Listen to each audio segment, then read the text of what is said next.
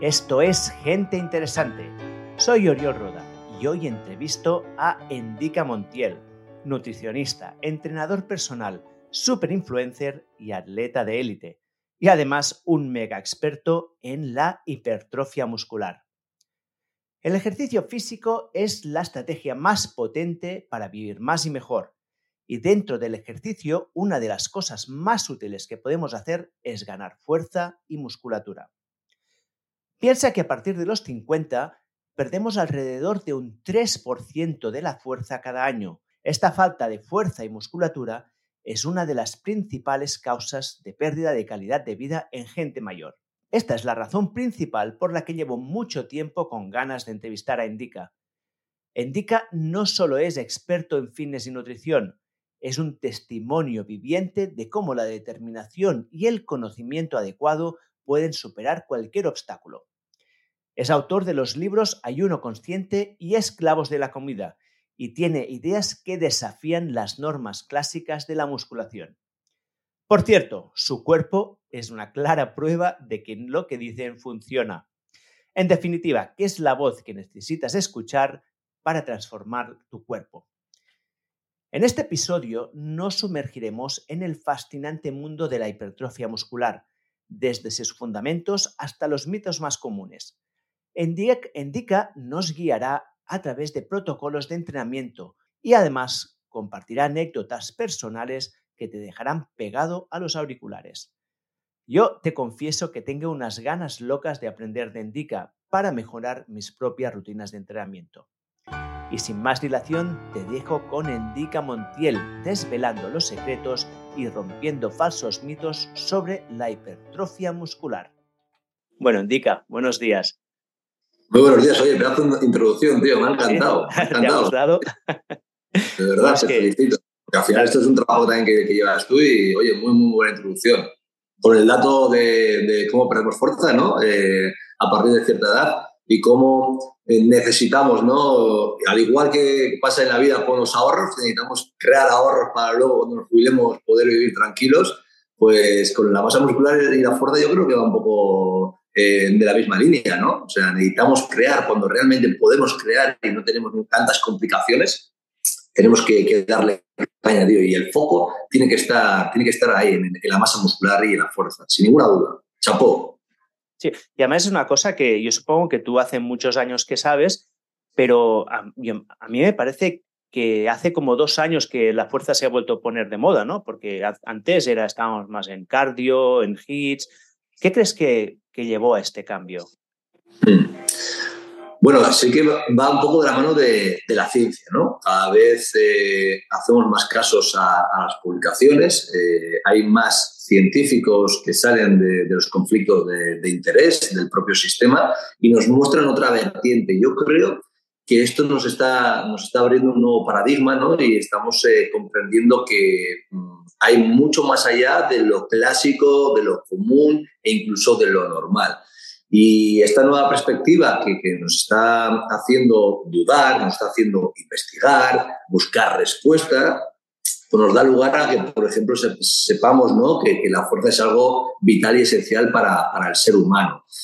Sí que ha habido una transición, tal y como comentabas, ¿no? con el tema del cardio, donde antes pensábamos que, el cardio era, era, lo mejor y era lo único, ¿no? incluso pues, no obviábamos la fuerza, pero hoy entendemos la, fuerza como el, mejor medicamento. De hecho, sabemos que aún la, farmacia, eh, la industria farmacéutica, todavía no ha igualado a través de una pastilla todos los efectos beneficiosos que tiene el entrenamiento de fuerza. Y esto es muy, muy difícil porque la industria farmacéutica iguala todo a una pastilla, iguala los efectos de un ayuno a una pastilla, puede ser una metformina, iguala los efectos de otro tipo de actividad o herramienta a una pastilla. Pero con el entrenamiento de fuerza es lo que a mí me, me encanta, es que todavía no lo ha conseguido porque tiene tantos beneficios, múltiples beneficios, que de momento no hay nada que iguale el entrenamiento de fuerza en la salud de las personas sobre todo en las consecuencias que, va a generar esta.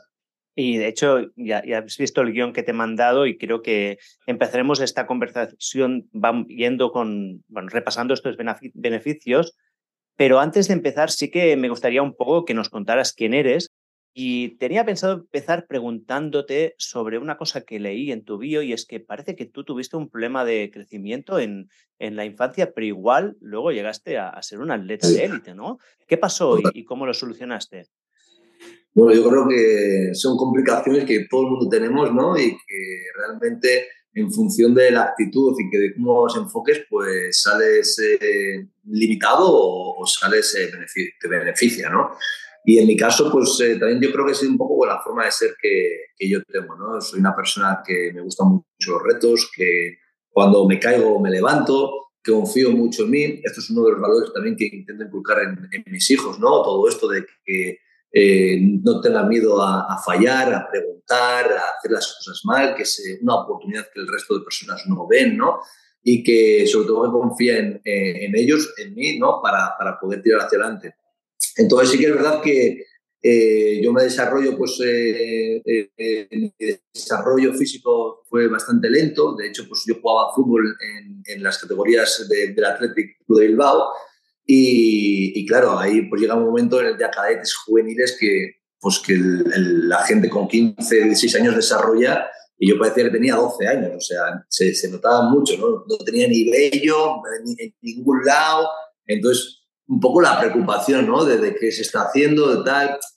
En, mi familia, una familia muy, muy humilde, pues no, no tiene conciencia tampoco de la alimentación, tampoco podemos ir a, a, ciertos médicos como podríamos hacer ahora, o cualquier persona tampoco puede, ¿no? Pero no tenemos, y pensamos que es más, más o menos normal. Sí que es verdad que por parte del club, del, del Atleti, pues eh, intentar hacer un, un, estudio, a ver qué está sucediendo, ¿no? Y me hacen un estudio y vemos que hay un retraso en el, en el crecimiento, ¿no? Entonces, pues bueno, eh, ¿qué es lo que ocurre? Que yo vengo de un pueblito de, aquí de, de Álava, de, aquí viene con mi primer choque ante la vida real, ¿no? En el que, pues, eh, un chaval que puede llegar a tener una proyección en el fútbol y que en un pueblo pequeño que está jugando en un equipo, en unas categorías, en un equipo de primera división, pues siempre es un poco expectante, ¿no? Y te conocen dar, eh, por la calle, te conocen, te animan, tal. Entonces, ¿qué, qué lo ocurre? Cuando a mí me dan baja en el, en el Athletic, que es en, juveniles, pues es como que me veo un poquito abajo y es donde empiezo a tener eh, eh, faltas de autoestima, cuando yo nunca he tenido falta de autoestima, ni, mucho menos. Por eso me refuerzo mucho la confianza en mí, ¿no? no en que tú puedas confiar en mí, sino en que yo confíe en mí, en, mis posibilidades, eh, en que si me propongo algo lo voy a conseguir. Y aquí fue un punto de, de inflexión mía, ¿no? En cuanto me echan, me dan baja, algo tengo que hacer, porque yo quería jugar a fútbol, O sea, era mi pasión, llevaba toda la vida jugando al fútbol lógicamente algo pasaba, o sea, no, no, era normal estas diferencias físicas, ¿no? Y, y, decido apuntarme en un gimnasio, ¿no? En, esto ya pues, eh, eh, juveniles con 17 años. Con 17 años me decido apuntarme en un, en un gimnasio. Porque con 17 eh, aún, aún no te habías desarrollado. Con 17 era un chaval de 13 años, o sea, de 13 años. Y me meto en el gimnasio, eh, em, tengo, me empiezo a tener una obsesión por las revistas de culturismo, sea, me fijo, me fijo en los músculos, tal, y guacha, me empiezo a leer todo de Arnold Schwarzenegger, la vida de Arnold Schwarzenegger, veo que Arnold Schwarzenegger también tuvo ese mismo problema de crecimiento y que también va a entrenar para crear masa muscular. Y, y empiezo a investigar, empiezo a investigar, empiezo a leer, me empiezo... De hecho, una, otra de las cosas que, me sucedió en ese aspecto, ya no solo en un aspecto físico, sino en un aspecto educativo, es que yo era, yo era un desastre educativo, yo era un fracaso educativo. Tengo dislexia, no me gustaba estudiar absolutamente nada, no me focalizaba. Y ahí es donde me doy cuenta de que puedo leer, leer, leer, leer sobre nutrición, sobre deporte, y me foco y empiezo a leer revistas, digo, revistas, revistas, y empiezo a entender que por dónde me tengo que, que, declinar, ¿no? ¿Cómo va a ser mi, mi, recorrido y qué es lo que realmente me, me, gustaba, ¿no? Entonces, por ese aspecto de, crecimiento personal, a mí me ayudó mucho este, este, este problema de crecimiento, ¿no? Porque al final descubrí mi pasión y descubrí que aunque tengas dislexia, que tengas, eh, eh, sea hiperactivo, que, tenga, eh, que muchas veces tenga falta de, de, concentración, cuando te gusta algo, lo absorbes bien, o sea, me sacas de otra cosa y me distraigo con mucha facilidad, pero en lo mío me, me, focalizo lo entiendo, que es algo que, claro, que yo cuando leía no entendía, leía por leer, ¿no? Y, voy adquiriendo ese, ese, conocimiento que incluso luego lo puedo compartir, ¿no? Que luego ya, ya he aprendido que realmente es cuando tú adquieres ese conocimiento. Porque al final el sistema educativo, esto es otra cosa, pero el sistema educativo te enseña a, a, memorizar puntualmente para un examen, pero no te enseñan a, a, tener ese conocimiento para luego poder aplicarlo. Y esto es un fallo que yo, yo veo en, en, este sistema. Entonces, volviendo al tema del físico, eh, en, esta, en esta, con 17 años, pues empiezo a entrenar y empiezo a tener un cambio. Empiezo a, ver cambios físicos y de hecho, eh, esto es muy gracioso porque eh, yo, yo sigo jugando a fútbol, pero me voy, digamos, a, a un eh, asociado del, del Athletic, ¿no? En, en, este caso, es como, no, no, es Athletic, pero son gente que, pues, que, que, crean futbolistas para poder cogerlos. Se llama filiales. Y, y es curioso porque juego contra mi mismo equipo y cuando juego contra mi mismo equipo, pasado pues, siete meses, porque nos tocaba en, en, enero jugar, no me conocían mis, mis, compañeros que habían estado. O sea, yo, yo, yo, yo, jugué, yo empecé en el Atleti en Benjamín, o sea, con ocho años, y, y duré hasta los 17. Entonces, no me reconocían, pero ¿qué te ha pasado? Tal. Y yo tampoco me veía tan, tanto, tanto cambio físico. Sí que es verdad pues, que ya se empezaba a notar ¿no? en, el cuerpo y, fue algo que también pues, me, me motivó ¿no? y, me ayudó con el fútbol, que antiguamente en el fútbol, antiguamente estoy hablando, esto son hace pues, 12 años, o sea, eh, las pesas eran prohibidas en el fútbol. Y hoy en día vas a cualquier eh, eh equipo de fútbol profesional y donde más dinero tienen invertido es en, en, en tema de aventuras, del, del, deporte, de los gimnasios, de gimnasios que no ves en, a pie de la calle, ¿no? ¿Por qué? Porque ya se ha, se ha descubierto de cómo la fuerza eh, es vital en cualquier tipo de, de, de, atleta, ¿no?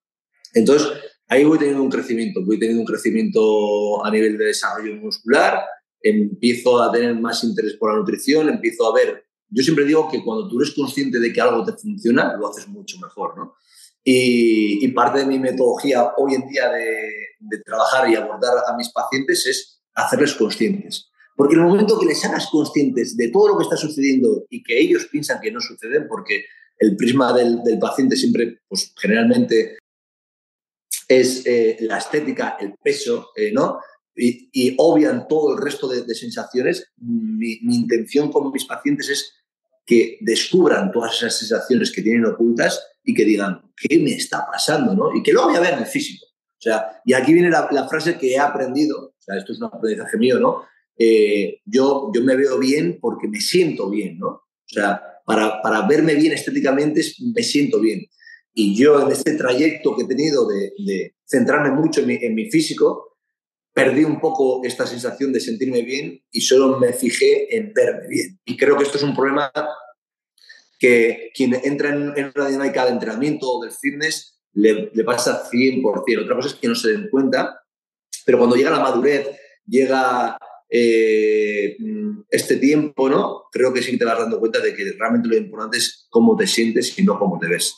Y ese es el punto donde hiciste este cambio? ¿Cuándo hiciste este cambio de chip? Pues este cambio va dado pues que pues, eh, termino la, mi etapa de, de fútbol, la, la, termino porque pierdo la ilusión ya por, por el fútbol y no, y no soy, una, soy muy competitivo yo, soy, soy muy competitivo y me gusta competir, me gusta, si yo voy a jugar a fútbol, me gusta jugar a fútbol yo no quiero estar en el mejor equipo en el banquillo. O sea, entonces llega un momento con, con 24 años, que yo estoy en, segunda, en un segunda B y, y, no juego, no juego lo que me gustaría a mí, ¿no? Juego medias partes, 20 minutos, tal. Y así lo aguanto durante un año, una temporada, y la, la siguiente temporada. Y fíjate que te he dicho que soy un tío comprometido, que si tengo mmm, algo, eh, lo voy a luchar, pero también va un poco por la sensación de la ilusión, ¿no? O sea, yo no voy a hacer algo, por mucho, por muy comprometido que sea, no voy a hacer algo si, si, si no me llena. Y el fútbol me dejó de llenar, tío, y, y, y descubrí que había un gran negocio después de, detrás del fútbol, ¿no? Que ya no era... Hay mucha gente que se ha quedado, se ha quedado en, en la cuneta, yo digo, que, que por el hecho de que pues, eh, el fútbol entra en un negocio, eh, juega en esas categorías, juega sobre todo el que más gana, pues tienes a un tío que gana eh, 6.000 euros al mes y otro que gana eh, 800, tienes que sacarle al de 6.000, por muy bueno que sea el de, el de 800. ¿no? Claro. Entonces, esto, esto, algo así me sucedió. Entonces, me quemé con el fútbol. Y como yo sabía con mi desarrollo físico, pues eh, dije, me voy a focalizar al máximo posible en la, nutrición y me voy a... Bueno, todavía el tema del, del fitness todavía no estaba, o sea, me dedico a, a, la nutrición, ¿no? Y en el tema de la nutrición empiezo a estudiar nutrición y abro, abro mi, mi, consulta con, con, una, con una tienda, una tienda que era un herbolario, ¿no? En aquella entonces, en el 2000, en el 2012 eh, hago esto, ¿no? Imagínate en el 2012, Oriol, eh, hablar de, de, omega 3, de vitamina D o de proteína, ¿no? ¿Qué, qué era, qué era esto, no? Te miran como loco. sí, mm, yo tenía mucha ilusión porque también estaba muy empapado de lo que estabas haciendo en Estados Unidos, pero en España todavía era, era difícil esto. Y de hecho lo pasé bastante mal, ¿no? Porque claro, yo dejo el fútbol, dejo el fútbol para montar mi consulta y mi, y mi herbolario y me doy con la primera otra realidad, ¿no? que es la realidad del emprendedor, del, del mundo de, empresarial, y es que no entra ni Dios en la tienda. O sea, y cuando entra la gente, me entró una, esto es, esto es curioso, me entró una señora eh, con un bote, con un bote, y me dice, no, a ver si me puede dar esto, tal. Y digo, bueno, dale. Y veo, barniz. Digo, señora, que esto no es una tienda de pinturas. Y, y, me dice, no, pero entonces, ¿dónde estoy? Tal, ¿no? Es una tienda de suplementos y los botes pues pueden parecer tal. Otra me viene y me preguntaba a ver si tenía eh, comida para perro. O sea, por los botes de proteína que son más grandes, están, están expuestos. No, hombre, no. Entonces, eh, mi inicio no fue nada bueno. No fue nada bueno. Yo me acuerdo perfectamente que lo abro en el 2012, en, en febrero del 2012 horroroso el año, me tienen que, yo tenía dinero que había hecho en el, fútbol, ¿no? Eh, y, iba tirando de ahí porque no tenía, no tenía para cobrar. Tenía que hacer todas las obras que hice, todo el rollo en, la, tienda. Pues ya sabes, aunque sean cuatro cosas, pues fueron 30.000 euros una lonja, ¿sabes? 30.000 euros de, de, inicio y luego tenías que pagar tus autónomos, tal. Bueno, que no tenía que. Al final acabé pidiendo dinero a mis padres para pagar el alquiler mínimo, ¿no? Y llega Navidades y me dice mi madre, pues se junta mi madre y me cuenta, ¿no? Me dice, oye, hijo, pues eh, lo has intentado, estamos muy orgullosos de ti, pero yo creo que esto no es lo, lo que realmente necesitas. Vienes de jugando de fútbol, vienes de ganar dinero, oye, vete a fútbol mientras encuentres otra cosa, que no pasa nada, que lo has intentado y ya está. Y aquí yo donde digo que no. ¿eh? Sí, sí, sí. Y digo que no. Que yo voy a ser eh, el mejor, que lo tengo claro, que yo quiero ayudar a las personas y que voy a hacer lo que sea para, para realmente tener ese crecimiento y poder eh, ayudar a, las personas y que me conozcan. Entonces, claro, algo tengo que cambiar, Oriol. O sea, llega un momento que digo, vale, está de puta madre, pero ¿qué hago? No? ¿Qué, qué, qué, tengo que hacer? Y dije, pues tengo que enseñar a la gente que, que tengo conocimiento. ¿Y cómo muestro yo a la gente que tengo conocimiento? Y digo, pues mira, hay un campeonato de Euskadi de fitness en junio del 2013. O sea, tenía seis meses para, para preparar. Yo voy a prepararme y me voy a demostrar a la gente que valgo, ¿no? Y llega el campeonato de junio del 2013, el 8 de junio, y gano el campeonato. Soy campeón de Euskadi de fitness. Y de la noche a mañana, Oriol, empieza a entrar gente. Pum, que no te conocíamos, tal, quiero que me ayudes a tener la preparación, tal. Entonces digo yo, joder, si ha pasado esto con, con el campeonato de Euskadi, me voy a apuntar en España, a ver qué pasa. Igual me conoce más gente. Ya empezaba, a, las redes sociales empezaban a activarse, ¿no? El tema del Snapchat, había Instagram, no había, no, no, no, no permitía, pero Snapchat empezaba, empezaba a funcionar, Facebook, y, y digo, joder, pues me, voy a, apuntar al de España. ¿Qué pasa? Llega a España y gano el de España. Entonces, ¡buah! empieza a, a, a, ser conocido, o sea, de la noche a la mañana que no estaba en, el mundo, que de hecho no, ya te digo, no, conocía el mundo, pues vengo y empiezo, empiezo a, ganar eh, campeonatos importantes de que gente ya preparándose años, ¿no? Entonces, como, como buen vasco que soy, digo, si estoy en España, me voy a, ¿cuál es el mejor campeonato que puedo hacer? Y es el Mister Olimpia que se celebra en Europa y en Praga. Yo pues voy a ir al Mister Olimpia y así por lo menos soy, que me genero más que la gente me conozca y que, que tal, ¿no? Y llevo todo esto en un transcurso ¿no? de años, de, 2013 al 2016, y gano el Mister Olimpia. Wow. Y me convierto en el primer. ¿eh? De, casi sentirte fracasado absolutamente a, la cúspide, ¿no? Total, total, total. Y me convierto en el primer español Mister Olimpia en mi categoría, ¿no? En, en physique. Entonces, claro, ahí ya, pues eh, imagínate, pues ya hablamos de gente de todo el mundo que, que me reconoce eh, en este nicho, en el nicho del, del, del fitness, ¿no? Eh, y ahí es donde yo digo que empiezo, no digo, no me voy a cortar las alas, empiezo a volar, ¿no? Y fue el primer, soy el primer español que va a Estados Unidos a competir también en mi categoría, al Arnold Classic, en Ohio. me permiten darme una beca y me quedo tres meses en, en California, en Venice Beach, por donde crecí viendo a los es, la, pues la me, meca. me, quedo allí. Y ese, ahí fue mi, mi mayor crecimiento eh, personal y sobre todo enfocado al, al fitness. Aprendí muchísimo, me rodeé de, eh, de lo mejor, o sea, de los mejores culturistas del mundo y, y me pasaba horas en el, en el, gimnasio observando cada uno de ellos, observando su manera de trabajar. Eh, tengo pues no sé si es don o qué es, pero conecto muy bien con las personas. Y esto también me hizo pues, conocerles a ellos, integrarme con ellos, me invitaban, me iban a, a otras oficinas con ellos. Entonces, conocí muy bien lo que, lo que se estaba viviendo allí, ¿no? Y luego lo pude traer a, aquí a España. Lo que pasa es que, claro, a partir de 2016, pues ya no hace falta irse a Estados Unidos para saber lo que están haciendo allí, ¿no? O sea, pero hasta entonces o estabas allí, lo veías allí, o no lo podías traer y el traerlo aquí pues me, me ayudó mucho. Luego, lo que pasó es que pues, este, vida, este estilo de vida era insostenible. Eh, realmente, como bien te he dicho, eh, trabajábamos y vivíamos para vernos cada día mejor. Y eso es muy egoísta y es un poco triste, Oriol. O sea, cada mañana yo me levanto queriendo superar físicamente y estéticamente. Y esto me generó... Grandes, ¿no? Es un poco... Esto me, generó, esto me generó problemas. Esto me generó trastornos de conducta, esto me generó problemas a, a, nivel intestinal, porque al final, cuando tú la máquina la, la, la saturas y, y la, la, exprimes al máximo, pues trae consecuencias, ¿no? Y es en el 2016 cambio totalmente, o sea, empiezo a gustar qué me está pasando, empiezo a engordar, que yo he sido muy, estoy un ectoformo, soy un ectoformo, empiezo a engordar, empiezo a tener depresión, empiezo a llorar, me iba por el coche llorando, o sea, el Endica no me reconocía y todo empezó por los problemas intestinales. Yo iba a un médico, yo iba a otro médico, solo me daban omeprazol, me daban, me, me, me, como me aumentó la TSH, me, daban eh, pastilla de tirox. Entré en una, en una dinámica hasta que un médico me dijo que, que, no, que tenía que empezar con un antidepresivo. Hostia, que, que hace siete meses estaba en Estados Unidos y estaba viviendo, o sea, ¿qué ha pasado, no? Y es cuando eh, yo decido que no, que no, tengo que hacer, no voy a hacer caso a, al sistema sanitario, o sea, no, y tengo que tirar por otra corriente.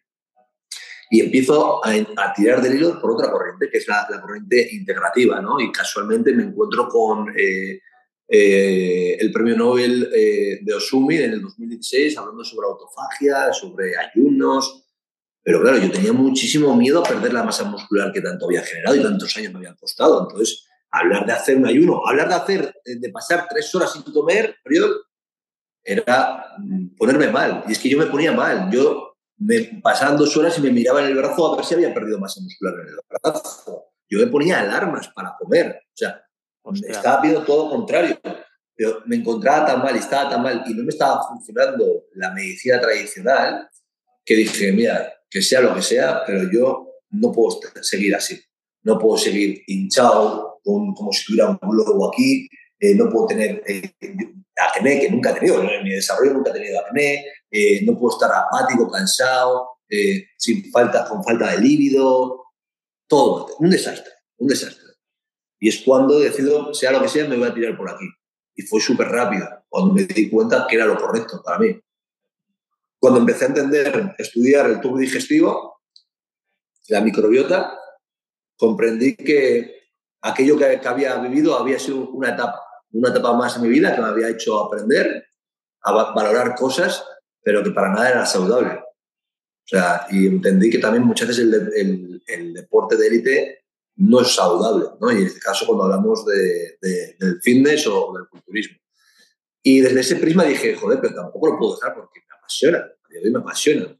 Entonces dije, pues bueno, tengo que intentar ayudar a las personas a que no cometan mis fallos y, y hacerles ver que pueden seguir mejorando y pueden seguir optimizando esos recursos de ganancia masa muscular, de mejora a nivel funcional con este prisma, respetando más el diseño humano, ¿no?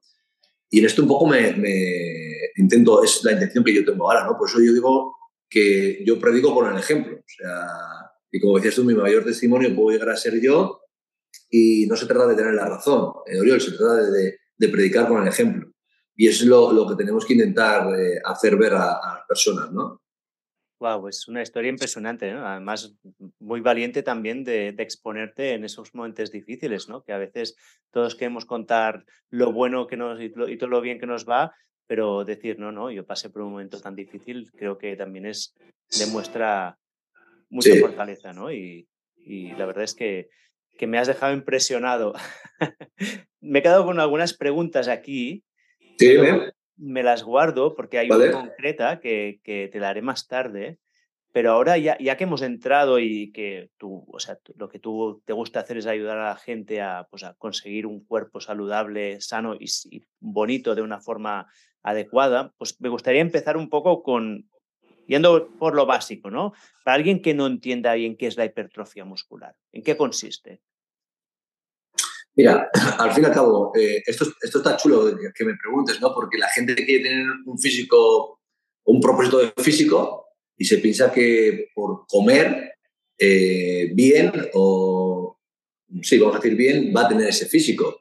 O yo me encuentro mucho en consulta a las mujeres, joder, es que estoy flacia, pero fíjate que me alimento muy bien, hago todo esto tal, pero no consigo eh, mejorar esta piel, no consigo mejorar este tono. Y la pregunta es, ¿pero acaso estás haciendo algo directo para tonificar, para mejorar esa masa muscular, lo único que hay es el entrenamiento de fuerza. Y dentro del entrenamiento de fuerza tenemos vertientes, ¿vale? Que es rangos, es, eh, sistemas y dan lugar a la hipertrofia, porque la hipertrofia, un entrenamiento de fuerza, un, eh, eh, una persona que hace alterofilia no está trabajando la hipertrofia de forma directa y, y específica. Entonces, para tener hipertrofia ¿vale? Que es ese reclutamiento de fibras musculares que nos va a generar diferentes adaptaciones y nos va a ayudar a incrementar el, tejido muscular, ¿vale? Eh, necesitamos mm, diferentes factores a tener en cuenta, ¿no? Necesitamos tener un tiempo bajo tensión, cuando hacemos una ejecución que hay un tiempo bajo tensión, necesitamos tener un estrés metabólico, que ya luego lo explicaremos, necesitamos tener una tensión mecánica y luego tener un daño muscular. Y si el sistema de entrenamiento eh, que estás realizando genera estos factores, tú vas a generar la hipertrofia, crecimiento muscular. Pero todos los entrenamientos de fuerza no generan estos, estos mecanismos, ¿vale? Por ejemplo, una persona que hace CrossFit está entrenando fuerza, pero no está generando una, hipertrofia específica en la cual puede, eh, eh, vamos a decir, diseñar de forma estética su cuerpo, ¿vale? O sea, y esto no quiere decir para que una persona que haga crossfit no tenga un cambio en su estructura, ¿vale? Pero sí que es verdad que, que si tú quieres centrarte en tu estética, tienes que irte hacia una hipertrofia mucho más específica y mucho más profunda a través de sistemas de entrenamiento que generen tiempo bajo tensión, estrés metabólico, tensión mecánica, daño muscular, ¿vale? Entonces, el entrenamiento de fuerza nos ayuda a tener también una estética buena, vamos a decir, pero si tú quieres ser arquitecto de tu cuerpo, tienes que centrarte en un sistema de entrenamiento que vaya hacia la hipertrofia, que son con estos mecanismos. Sí. si lo Sí, o sea, si, si, te entiendo bien, a ver, dímelo si, si lo he entendido, al final la fuerza y, el, y la cantidad de musculatura no son exactamente lo mismo. O sea, tú puedes centrarte en ganar fuerza o centrarte en aumentar tu musculatura, ¿no? Que la hipertrofia sería esto.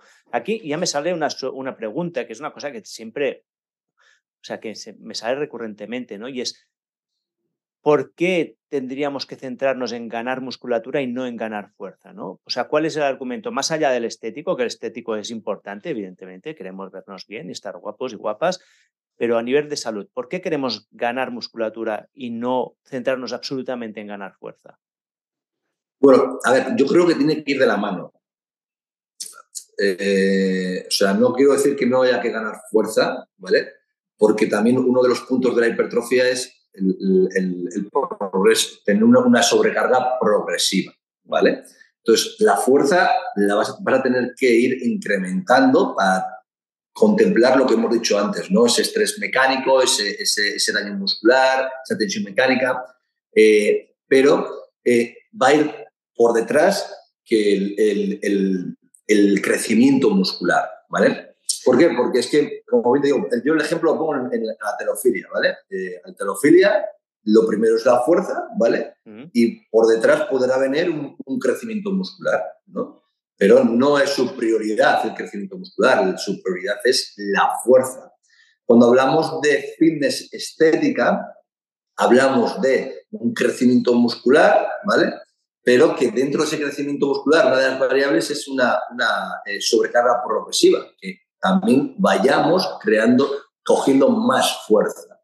Pero no es lo más importante la fuerza, porque la fuerza puede generar que, por ejemplo, haya una reducción de la ganancia de masa muscular. Porque en un entrenamiento... A ver, a ver, cuéntame esto.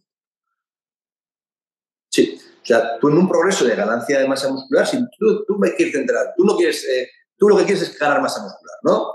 Para eso estamos aquí, para ganar masa muscular. No estamos para ganar fuerza ni para eh, ser, eh, hacer un, un no, ganar masa muscular. Entonces, para ganar masa muscular, yo lo que tengo que tener en cuenta es lo que te digo, es qué mecanismos generan ese crecimiento de masa muscular. Dentro de esos mecanismos de, crecimiento de masa, muscular, uno de ellos es el, incrementar la fuerza. Pero la fuerza, cuando yo me centro exclusivamente en la fuerza, el entrenamiento de fuerza toca mucho el sistema nervioso, ¿vale? Y centrarme en, porque esto es el ego, el ego también va con el ser humano, ¿no? Quiero mover más peso centrarme exclusivamente en cada vez, cada semana, aumentar más el peso, únicamente crear, tener más fuerza, puede limitar el progreso de ganancia de masa muscular porque estás tocando el sistema nervioso, ¿vale? Y no recuperas de forma correcta y hay una fatiga neuronal. O sea, al fin y al cabo, las neuronas recorren, que, lo conocemos como el sistema de neuromuscular, sistema que hay que respetarlo sí o sí. Por eso, la fuerza siempre tiene que ir de la mano de la técnica. Cuando la fuerza eh, prevalece sobre la técnica, error, te quemas. ¿Vale? ¿Sabes el ejemplo más chulo para entender cómo es un crecimiento muscular? No, cuéntamelo, cuéntamelo, porque aquí... El ejemplo más chulo para entender cómo funciona el crecimiento muscular, Oriol, es cómo puedes ponerte tú moreno. Yo quiero ponerme moreno. Para ponerte moreno, ¿qué tienes que hacer? exponerte al sol, ¿verdad? sí. Vale. Pero si yo quiero ponerme moreno y el primer día me expongo 10 horas al sol, el segundo día, yo, ¿tú crees que yo puedo ir a exponerme al sol? No, estás quemado. Estás quemado. Pues esto es la fuerza, ¿vale? El entrenamiento de fuerza, el ser humano nos pasamos muy rápidamente con el entrenamiento, ¿vale? Y cuando te pasas es que tu piel está quemada, como si tu piel estuviera quemada. Entonces, el rango óptimo para poder incrementar el moreno en tu piel, pues será saber dosificar muy bien la exposición al sol, ¿no? A la luz, ¿vale? Pues el primer día una horita y esto me permite poder ir el siguiente día otra hora y el siguiente día una hora y media más. Pues con el, fitness y la ganancia de masa muscular es exactamente lo mismo. O sea, yo no me puedo meter eh, cada día ir al 100%, ir al fallo muscular, porque esto no me va a permitir poder recuperarme para poder dar otra, otra eh, carga muscular y poder generar estas adaptaciones, ¿vale? La piel bronceada es una adaptación, mm. ¿vale? El cuerpo se adapta a un estrés, pero cuando el estrés es superior, porque me he pasado de horas eh, al sol, ya, no, ya no segrego melanina y me quemo. Entonces, ¿qué es lo que ocurre? Que no puedo ir al sol, no puedo ir a entrenar. Lo mismo pasa con el entrenamiento. En el momento que yo me he pasado porque eh, tengo el ego por las nubes y quiero ir a más, quiero entrenar con más fuerza de la que realmente mi técnica me permite, me fatigo. Y es aquí donde aparecen las, lo que son las agujetas, ¿vale? Las agujetas no son sinónimo de una progresión óptima, ¿vale? Las agujetas es sinónimo de que tienes que revisar tu entrenamiento y ver que realmente igual se te estás pasando.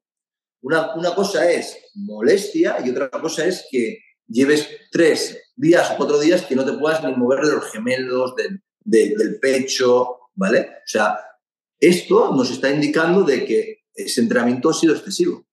Esto es importante, ¿eh? porque mucha gente piensa que tener agujetas es la señal de que lo han hecho bien. ¿no? Aquí lo que me estás diciendo es que esto, es señal de que se han pasado. Esto es lo mismo señal que es el, sudar. El sudar no significa que esté, bien hecho. ¿Cuánta gente conoces tú que se meten en de spinning como locos porque quieren bajar de peso y pegan una sudada de la leche y tú les dices, oye, ¿tú quieres perder grasa? Haz otro entrenamiento. Y no sudan y te dicen, oye, es que no he sudado nada, es que esto no vale para nada. Y es lo correcto. Pues con las pesas vienen exactamente lo mismo. Con unas agujetas ya no hablamos de molestia muscular, que siempre tiene que haber una, una, fatiga. La agujeta es agujeta, es dolor, no es molestia. Molestia, óptimo. Dolor, no óptimo, ¿vale? Y el dolor, pues lógicamente, es que ese entrenamiento te has pasado, te has pasado. Y la gente vive, vive con agujetas constantemente. Entonces, aquí tienes que evaluar muy bien el entrenamiento, qué es lo que estás realizando Mm, y estás generando demasiada rotura, esto lo puedes ver en una analítica en la CK, ¿no? Ves este, este parámetro y te das cuenta realmente pues, que igual estás disparado y te frustrar. O te estás pasando el entrenamiento, baja esto, o también igual hay un, hay un fallo en la síntesis proteica. No estás ingiriendo la, cantidad de proteína que, necesitas, ¿vale? Entonces, eh, hay que tener en cuenta que eh, las agujetas no, es no son óptimas, no, no es un una sensación que te diga que estás haciendo las cosas bien, ¿vale? y, sobre todo esto que, lo que he explicado, ¿no? O sea, es muy fácil pasarte, o sea, es, en, el crecimiento de masa muscular es muy fácil pasarte con el entrenamiento y no tener las ganancias que tienes que tener. Lo mismo con la pérdida de grasa también, ¿eh? O sea, pero valorando la ganancia de masa muscular, es muy fácil pasarte. Y es muy difícil que la gente entienda que no necesita ir al 100% y que con el 80% va a tener mejores resultados que al 100%. Entonces, un poco también... Es importante también, ¿eh? o sea, el saber que no hace falta llegar a fallo constantemente. Nos, han educado a que tenemos que ser guerreros, guerreras, espartanas, espartanos, y que si no sudas, que si no das el máximo, no, hay, no vas a tener esa progresión, ese beneficio. No pain, no gain, que dicen. No pain, no gain. y esto no es así. Pero es que esto es marketing, Oriol, esto es marketing que yo lo he vivido realmente. Yo he ido a Estados Unidos y he visto eh, a, culturistas que veían las revistas y estaban moviendo 300 kilos y luego les veías en su momento y entrenaban con pesos, pues voy a decir ridículos, pero no son pesos ridículos, son pesos que generan una correcta neuroconexión, un correcto estímulo, un correcto eh, reclutamiento y sobre todo no hay fatiga en el sistema nervioso descansan correctamente, se recuperan correctamente y te permiten poder tocar el grupo muscular pasado uno o dos días. ¿no? Y esto es lo óptimo. El sol. No puedo ir de la noche a mañana, quiero ponerme moreno, no puedo ir cuatro horas al sol, tendré que ir una hora y tener esa, esa sobrecarga progresiva tal y como la hay en el, en el, en el fitness con la ganancia muscular, sobrecarga progresiva. Vale, pues muy bien. Entonces, si, te parece, nos metemos específicamente en cuáles son estos estímulos que generarán un, crecimiento muscular óptimo. Y aquí, mm, dímelo tú, organízate como tú creas, tú sabes, tú eres experto, yo aquí tengo todo de preguntas, ¿no? Desde cuáles son las sesiones por semana, distribución de grupos musculares. Dime, tú si quieres. Tú, dímelo de la manera que tú creas que, que es mejor para explicarlo que tú eres el experto. No, eh, como, como tú quieras, eh, eh, o sea, pregúntame y yo te, yo te, yo te digo. O sea, vamos más al grano porque si no yo también me, me, voy por los perros de duda. Vale, pues a ver, si lo he entendido bien, ¿no? La diferencia así clara para simplificar entre lo que sería puramente fuerza y ganancia de masa muscular. En, en fuerza se centra más en el aspecto neuronal, o sea, que seamos capaces de reclutar más cantidad de fibras a la vez. Esto también tiene el peligro de que es más fácil que nos pasemos de la raya, ¿no? Y cuando vamos a buscar la hipertrofia, estamos buscando más un estrés metabólico, ¿lo he entendido bien? ¿Sí? Vale, ¿Cuáles serían los, los, otros elementos claves para la hipertrofia? Tiempo bajo tensión. Tiempo bajo tensión. Esto quiere decir el tiempo en que estás ah, cargando, ¿no? Eso es, tú imagínate una sentadilla, ¿vale? El tiempo que tardas en bajar y subir. Esto es clave para un crecimiento, para una hipertrofia, ¿vale? Y aquí nos diferenciamos mucho de otros deportes, ¿vale? Vale. Eh, ¿Cuánto es el tiempo bajo tensión? Sabemos que el tiempo bajo tensión, ¿vale? Eh, tiene que... Eh, hay, hay, dos fases en el tiempo bajo tensión. O sea, hay dos oportunidades, ¿no? Como decía Ronnie Coleman, que todo yo creo que es un tío moreno enorme, ¿vale? Que decía, hay dos oportunidades en, en, el, en, en el entrenamiento, las series. La fase excéntrica, que es la que bajamos, ¿vale? y la fase... musculatura, ¿no? Eso es. Y la fase concéntrica, la que contraemos, ¿vale? Entonces, hay dos oportunidades y esas oportunidades hay que hacerlas bien. Y en esas oportunidades tenemos que intentar llegar a, reclutar el máximo fibras eh, eh, eh, musculares, el máximo reclutamiento de fibras musculares, generar la máxima tensión mecánica, generar el máximo estrés metabólico y, obtener el daño muscular. O sea, va a ser en esas, en esas fases. Y en esas fases hay algo que, que no, se, no dicen, pero también está el, eh, el, foco. O sea, ¿cómo vas a entrar? Yo aprendí mucho de, un, de un, preparador, ¿no? que es Charles, que eh, él antes de cada serie la visualiza 30 segundos antes. ¿Para qué? Cuando tú visualizas tu serie 30 segundos antes, estás preparando a todo tu cuerpo a hacerla, a, dar, a ir al máximo umbral, ¿vale? Siempre y cuando hemos dicho que hay que respetar la técnica. O sea, que si no, no hablamos de hipertrofia, hablamos de otro tipo de CrossFit, por ejemplo. ¿no? Eh, entonces, siempre antes tienes que dar el máximo. ¿Por qué? Porque quieres mejorar, ¿no? Y ¿cuándo puedes mejorar? ¿Cuándo, joder, quiero tener unos glúteos redondos, llenos, quiero tener un bíceps como el de Arnold? ¿Cuándo tengo la oportunidad de hacerlo? En esos 45 minutos. Entonces, para mí cada serie es como un sprint de 100 metros. Me concentro, lo visualizo y entro. Y cuando entras con ese mindset, ¿vale? Tu cuerpo ya está preparado para dar el máximo, ¿vale? Entonces, esto es lo primero que tenemos que hacer. Luego tenemos que tener en cuenta esta tensión, ¿no? Esta, este, este tiempo bajo tensión. Un, momento, deja que te interrumpa y que añada una cosa. Es que lo que has dicho creo que es extremadamente importante y es una cosa que la gente obvia. Y aquí voy a añadir que recientemente escuché a un, a un, a un neurólogo que contaba que cuando hacemos una visualización a nivel neurológico, nuestra mente está repitiendo ese movimiento diez veces más rápido del tiempo de ejecución. Entonces, o sea, visualizar es una manera de que nuestro cuerpo aprenda diez veces más rápido. Esto en cualquier circunstancia. ¿eh? No sé si esto lo sabías o no, pero aparte del ejercicio, si tú haces cualquier cosa que requiera un aprendizaje neuromotor o cognitivo, pararte, y volver a visualizar lo que has hecho aumenta por 10 la velocidad de aprendizaje.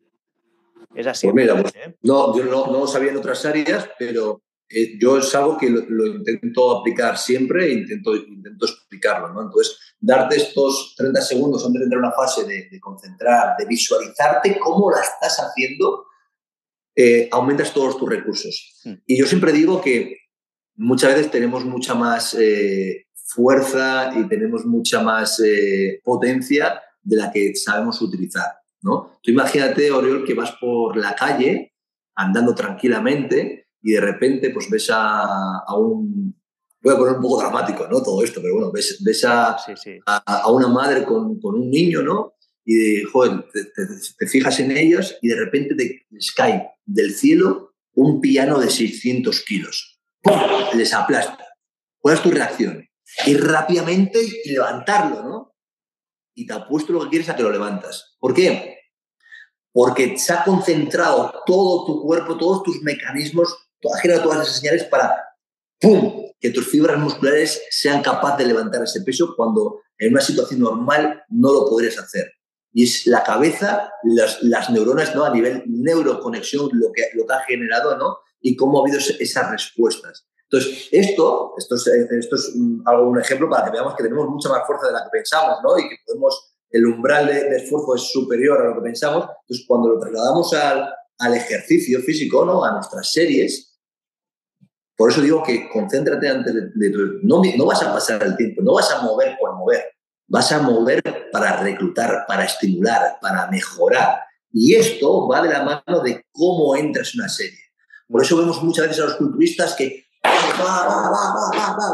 uno de los efectos que tiene el anabólico, pues yo, creo que por encima de, mucho, es esta euforia, esta concentración. sea, esto marca mucho eh, eh, la diferencia, ¿no? lo que puede hacer unos esteroides de foco, ir al máximo, y es lo que hace que puedan, puedan soportar mucho mejor los, los, entrenamientos, ¿no? Entonces, esto es importante. Otra de las cosas importantes es el tiempo bajo tensión, que una, una serie tiene que durar mínimo 40 segundos. 40 segundos tiene que durar mínimo para generar... Una serie. Una serie, sí. O sea, por ejemplo, ¿Y cuántas realmente, metes en una serie? Este es, el, este es, esto de, de, las repeticiones es, eh, es una unidad internacional que se le ha dado a entender que no, no tenemos que mirar por repeticiones, sino tenemos que mirar por segundos. Por segundos. De hecho, de hecho eh, a nivel profesional el culturismo se estructura por segundos, por tiempo bajo tensión, una vez más, ¿no? Eh, por ejemplo, te dicen press de o sentadilla, tres series de 45 segundos, ¿vale? Entonces, ¿qué es lo que pasa? Que para que no estemos todo el día mirando el reloj y tal y cual, se generó una, una eh, unidad internacional y se estimó que entre 10 y 12 repeticiones una persona tarda en, en hacer un ejercicio y, lleva esos 40 segundos, que es lo de la hipertrofia. ¿no? serían 4 segundos por repetición aproximadamente. Sería pues más o menos 2 segundos bajada, 2 segundos subida, ¿no? Sería lo, lo óptimo, ¿no? 2 segundos bajada y 2 subida. Sí, luego voy a entrar en otro sistema, ¿eh? Luego, te voy a luego te quiero desmontar esto, ¿vale? Vale, fantástico. Para que tú lo puedas entender, sería pues dos segundos bajada, dos segundos subida. Eso está bien, o sea, no, no digo que esté mal, ¿eh? Pero podemos optimizarlo, ¿vale? Entonces, ¿qué es lo que pasa? Que claro, luego te viene mucha gente y dice, eso es mentira, porque yo he visto a Ronnie Coleman que estaba haciendo sentadillas con seis repeticiones y mira lo fuerte que estaba. Y es verdad, hacía seis repeticiones. Entonces, esta medida de 10 y 12 indica que, que, hay que me explicas, ¿no? Y digo, pues mira, este tío, Ronald Coleman, que hace seis, repeticiones, ¿sabes lo que tienes que contarle? ¿Cuánto tarda en hacer esas repeticiones? Y cuando empiezas a mirar cómo hacer esas seis repeticiones, le ves que tarda 40 segundos. Entonces, realmente no son las repeticiones, sino el tiempo bajo tensión. Vale, 40 segundos bajo tensión. Vale, esto sería... 40 segundos bajo tensión. Sí, porque la gente que va a entrenar y 10, 10, sentadillas, 10, y no está ni 20 segundos. O sea, aquí estamos, estamos perdiendo capacidad de, progresión. ¿Entiendes? Vale, entonces déjame hacerte un par de preguntas aquí para que lo entienda. O sea, sería, si es 40 segundos bajo tensión, ¿es lo mismo que yo haga repeticiones a alta velocidad y me salgan, qué sé, 20 sentadillas? ¿O que los hagas súper lentos y se me salgan 6? Es exactamente no. No tiene nada que ver. Vale. Claro. Por, eso te, eh, explicaba lo de, lo de los, los, dos segundos, o sea, quería matizarlo esto, ¿vale? Nosotros tenemos diferentes tipos de fibras musculares, ¿vale? Fibras tipo 1 y las fibras tipo 2. Sí. 2X, ¿vale? Porque dentro de ellas tenemos más, más fibras musculares.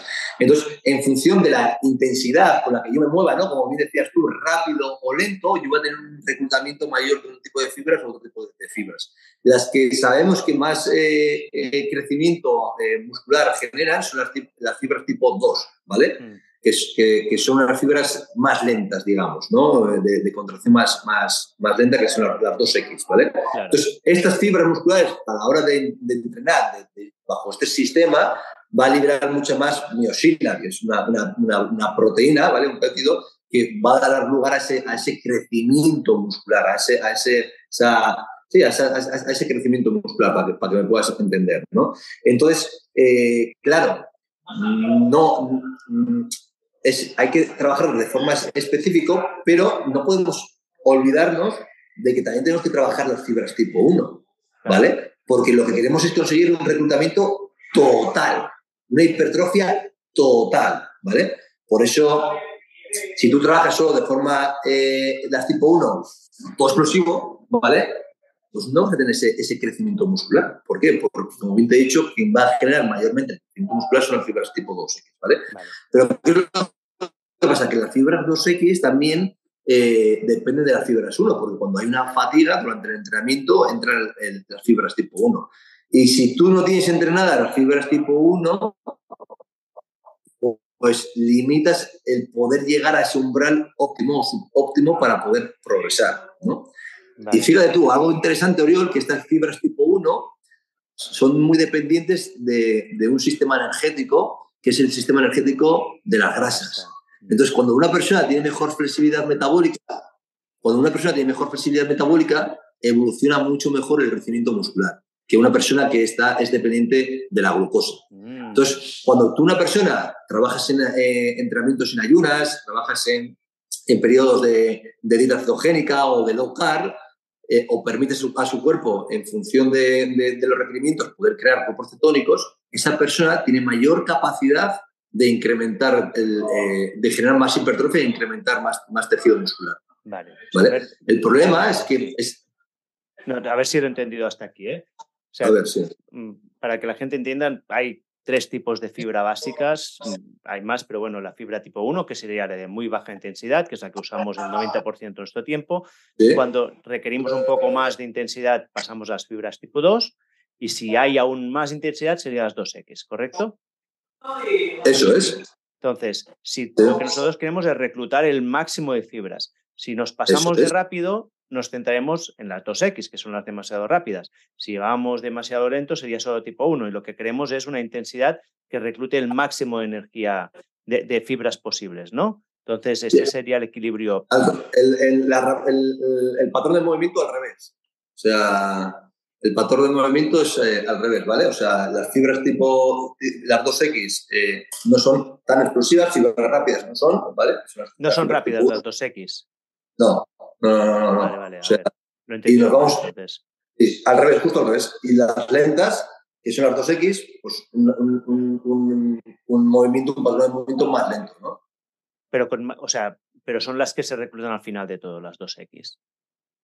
Las 2X las vamos a, con este sistema es lo, que primero vamos a reclutar. Y luego, cuando, hay, cuando hay una fatiga de estas 2X, ya Claro, si tú tienes entrenadas las, las, fibras tipo 1, las rápidas, podrás prolongar ese esfuerzo. Pero si no, ¿qué pasa? Pinchas, no puedo más, y lo tiras o, te caes. O sea, y esto no, te permite llegar a, ciertos umbrales. Por eso es muy importante también entrenar las fibras tipo 1. Que siempre se ha pensado que no se entrenaba las fibras tipo 1. Las fibras tipo 1 son necesarias para eh, llegar a, a, esa hipertrofia, a ese grado de hipertrofia superior. Vale, entonces, y, ¿Lo, aquí. he explicado bien o no? Sí, me queda con un poco una confusión, ¿eh? porque en mi entendimiento las fibras tipo 1 son las fibras lentas, las que son esencialmente oxidativas, o sea, que usan la grasa y luego las dos... Las fibras, tipo, las, fibras lentas, o sea, las, fibras eh, de, la flexibilidad metabólica, lo que he estado explicando, ¿vale? Son, a ver, fibras tipo 1, ¿vale? Son dependientes de, de grasas, ¿vale? Y fibras eh, tipo 2, ¿vale? Los X son, son de glucosa, ¿vale? Entonces, ¿qué es lo que, qué es lo que ocurre? Que cuando yo eh, no trabajo o no tengo flexibilidad metabólica correcta, ¿vale? Eh, cuando me he fatigado mis fibras tipo 2, ¿vale? Por esa sobrecarga, ese, ese, tiempo bajo tensión, pues voy a ir a las fibras tipo 1 y obviamente no voy a poder evolucionar porque no, no sé utilizarlas de forma adecuada. Porque no, no están bien adaptadas, porque no, no saben utilizar bien la grasa. Vale. Entonces, ¿cuál sería, volviendo un poco a la rutina de entrenamiento, ¿no? ¿cuál sería entonces la intensidad óptima dentro de estos 40 segundos? ¿Cuál sería el, protocolo óptimo para trabajar hipertrofia? Vale, el protocolo óptimo para trabajar la, la, hipertrofia, eh, hay muchos, muchos sistemas, ¿vale? Pero a mí el que, y últimamente eh, se está arrojando bastante, bastante evidencia es en el que hay que aprovechar cada fase, cada fase, o sea, cada, cada eh, fase de, la, de, la, ejecución, ¿vale? Nos, nos permite poder eh, sintetizar o, o, sí, o liberar una situación hormonal diferente, ¿vale? Entonces, por ejemplo, la fase excéntrica es una fase en la que si nosotros eh, sostenemos mucho más esa fase excéntrica, vamos a sensibilizarnos mucho más, ¿vale? A nivel, a nivel en la periferia celular, ¿vale? Y la fase concéntrica, si la hacemos un poco más rápida, ¿vale? Vamos a, va, a generar un incremento en otras hormonas, como puede ser la, la IGC-1. ¿Vale? Entonces, yo lo divido en dos fases, fase excéntrica y fase concéntrica. La fase excéntrica podemos optar por una ejecución lenta, ¿vale? De cuatro segundos, ¿vale? Cuatro segundos bajo tensión, bajando de la sentadilla 1, 2, 3, 4 y la fase concéntrica la vamos a hacer en un segundo. Pum, un segundo. ¿Vale? Explosiva. ¿Vale? De esta manera trabajamos todas las fibras musculares, como hemos dicho, en los patrones de, de, movimiento ¿vale? que tenemos, generamos un reclutamiento mayor y como estamos respetando el tiempo bajo tensión, estamos generando la tensión mecánica óptima, estamos generando el daño muscular óptimo y estamos generando un estrés metabólico óptimo, ¿vale? Entonces, eh, se está viendo y se está arrojando bastante información cada vez más sobre, sobre este, este tipo de, sistema, ¿no? De trabajar un sistema de fase excéntrica, prolongar un poco más el tiempo bajo tensión y la fase concéntrica contraerlo más rápido, ¿vale? Entonces, esto si lo llevas a un, a un bíceps, pasaría exactamente lo mismo. Bajamos lento y contraemos, ¿vale? Entonces, esto es, esto es importante porque cuando lo trasladas a, a, la persona, eh, realmente ves que, que, hay mayor reclutamiento y que hay mayor crecimiento muscular. Y esto no genera muchas agujetas porque el trabajo excéntrico, al menos en mi experiencia personal, a mí me deja siempre trinchado. Vale, lo, lo interesante es las agujetas, ¿dónde te aparecen, Oriol? En la musculatura. A nivel personal, ¿eh? Sí, dime, por ejemplo, tu ejemplo. por ejemplo, cuando yo que me gusta mucho la montaña, yo sé que los descensos prolongados siempre me, se me genera mucha más agujeta que las subidas, ¿no? Porque en el descenso es muy, mucho más excéntrico de, de controlar la, la, caída, ¿no? Por ejemplo. En este caso, es el ejemplo que me, me, sale, por ejemplo. Sí, sí. Pero si lo trasladamos al, al, a las pesas, ¿vale? Eh, ¿Tú cuándo eh, eh, tienes más agujetas o dónde tienes más agujetas? Porque, ¿cuál es, ¿dónde tienes más agujetas? Oye, yo te pregunto. Ah, buena pregunta. Mm, isquios, en general. En los isquios. ¿Y dónde tienes menos agujetas? ¿O nunca has tenido agujetas? Es que yo tengo bastantes agujetas, ¿eh? Yo soy de los que genero bastantes agujetas en general. Tríceps bastante, bíceps menos, por ejemplo. Bueno, pues mira, aquí podemos ver que tu bíceps es un punto fuerte y tu tríceps es un punto débil. Cada uno vamos a tener más agujetas generalmente en nuestros puntos débiles, ¿vale? ¿Por qué? Porque, lógicamente, la musculatura, ¿no? Eh, cuando nos adaptamos, ¿vale? Pues va a generar más daño muscular. El como bien decías, la fase excéntrica genera más daño muscular que la fase concéntrica, pero por eso nos tenemos que guiar bien en, las series y las repeticiones. Sabemos que a partir de más, de más de cinco series no tiene sentido hacer, ¿vale? O sea, podríamos, yo siempre digo, serie de calentamiento en la que eh, nos, nos calentamos, una serie de aproximación, ¿vale? hacia mi umbral y luego tres series efectivas, ¿vale? Para mí esto sería lo óptimo cuando hacemos un, abordaje en la hipertrofia, ¿vale? O sea, cinco series por ejercicio sería. Cinco series por, por ejercicio, sí. Esto sería para mí lo óptimo, ¿vale? Y lo óptimo, que otro de los fallos que comete la gente, es que no sé cómo lo hacen, te digo yo cómo lo hacen porque no dan el máximo, es que siempre levantan más peso en la última serie que en las primeras. Entonces, si tú haces esto, realmente me estás enseñando y mostrando que tú no estás, no estás siendo efectivos en esas tres series. No estás yendo como queremos ir al máximo. Porque si yo te digo, Oriol, Oriol, vas a hacer tres sprints al máximo, ¿vale? Te voy a dar tiempo para calentar y vas a hacer tres sprints al máximo. Y cuando me haces los tres sprints al máximo, si yo veo que el último ha sido el sprint más rápido, te digo, ¿qué has estado haciendo los otros dos? No estaba o sea, el primero tiene que ser el más rápido. El segundo tiene que ser, ay, ay, un poquito. Y el tercero, si lo has hecho bien, vas a tener que bajar de peso, vas a tener que, va, va a ser menos, sí o sí. Entonces, a diferencia de cómo nos han enseñado que tenemos que ir terminar con más, Deberíamos empezar con lo más, por eso hacemos una serie de aproximación para saber cuál es nuestro peso y sobre todo hay que anotar, anotar los, los, pesos, ¿vale? Para poder lograr esa, esa, esa, bajada descendente, pero aún así estando en nuestro umbral máximo, respetando nuestras técnicas. Siempre hablamos de respetar nuestras técnicas, porque luego si no entraríamos en un, en un estilo, en un mecanismo de que se llaman forzadas. Y las forzadas es cuando ya prevalece la técnica y ya hago gestos para poder forzar o me echa un, compañero una mano, ¿vale? Entonces, ahí hay hay, eh, lógicamente, hay eh, un daño muscular, hay una tensión mecánica, hay un estrés metabólico, pero es mucho más fácil que haya una sobrecarga en el sistema nervioso, como he dicho antes, ¿no? Y no por ir más al fallo vamos a conseguir. También necesitaremos más tiempo de descanso, etc. Entonces, las tres series efectivas serían las tres al mismo peso o ya en peso descendente. ¿O las, tres efectivas no pueden ser las tres al mismo peso. O sea, tiene que haber una variación sí o sí. Y deberíamos empezar con ponme un ejemplo de una persona que no esté muy, muy entrenada. Yo qué sé, yo qué sé una, una, persona que dice, va, empiezo con... No, pues mira... Eh, o unas sentadillas, unas sentadillas. Sí, unas sentadillas. Mira, pues empiezo con la barra, haciendo un patrón de movimiento correcto, ¿no? Generando esa conexión neuromuscular, esos patrones eh, asociados a, nivel, motor, ¿no? Incremento el peso en mi, segunda eh, serie de aproximación, en la que mm, voy a estar ya en unos pesos en la que ya, ya voy a saber yo cuál es el peso óptimo para poder hacer 10 o 12 repeticiones, ¿vale? O en caso de que contemos los segundos bajo tensión, 40, 45 segundos ¿no? bajo, bajo tensión. Y, y, en función de ello, pues decir, pues mira, me voy a meter con 20 kilos. Y llego a 20 kilos, que también te puede pasar. Por eso siempre la primera semana de entrenamiento nunca se cuenta, Orión.